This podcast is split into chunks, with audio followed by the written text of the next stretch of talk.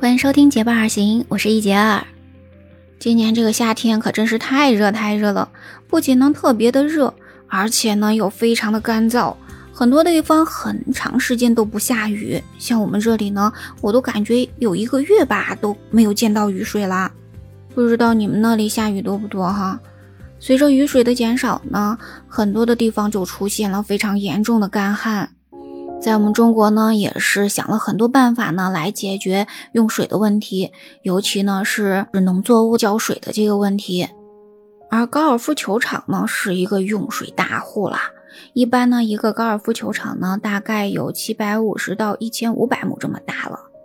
它每天呢，都大概需要两千到两千五百立方米的水来进行浇灌。它为什么这么耗水呢？那你可以想想哈。说到高尔夫球场，你即使没有玩过，应该也都听说过，也都在电视上见过吧？它呢非常的大不说哈，里面呢都是种满了草的，而且通常呢，在一个高尔夫球场里面，它还会有一条河流经过，或者呢有比较大的水塘。说到这个呢，我就想起一个奇葩的职业了，叫做什么呢？就是潜水捡高尔夫球这样一个职业。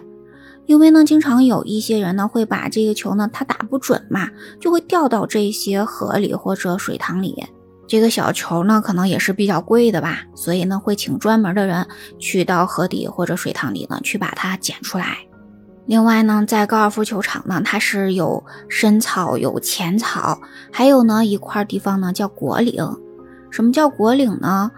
嗯，我理解的呢，它就是有一定坡度的绿地。这一定坡度的绿地，就让我想起了天线宝宝们生活的地方哈。所以你看，整个高尔夫球场呢，它不是有河有水，就是有草的地方。那么这些地方都是需要非常精细的去来维护嘛，所以呢，需要大量的水。那当然呢，不光是我们中国啦，在欧洲很多的地方也是遇到了干旱的状况。就比如说呢，法国，它呢已经有三分之二的地方都进入到一个紧急的状态，也就是说呢，有上百个村庄饮用水都已经告急了，所以呢，政府呢就发出了用水的限制令，也就是说呢，禁止自来水去浇灌花园呀、洗车呀这种情况，这样呢，最大程度的保证居民的日常饮用水，还有呢就是农作物的灌溉。但是呢，在法国的这个用水的限制令里面，却没有包括用水大户高尔夫球场，所以呢，就有很多的环保人士开始批评这个政策了。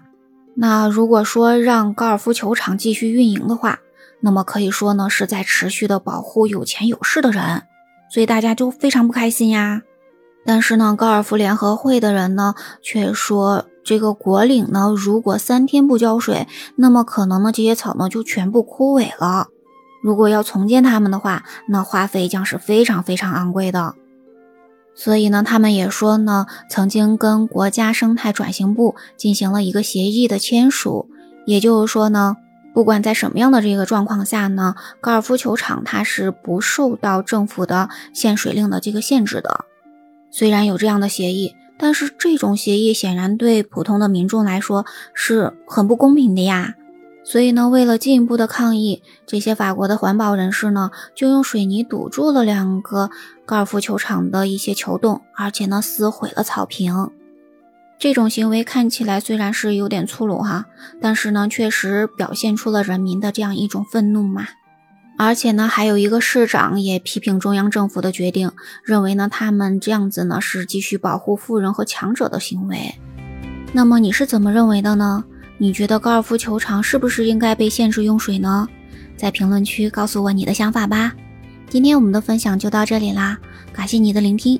如果你喜欢我的节目，不要忘记关注、订阅、点赞哦。我们下期节目再见，拜拜。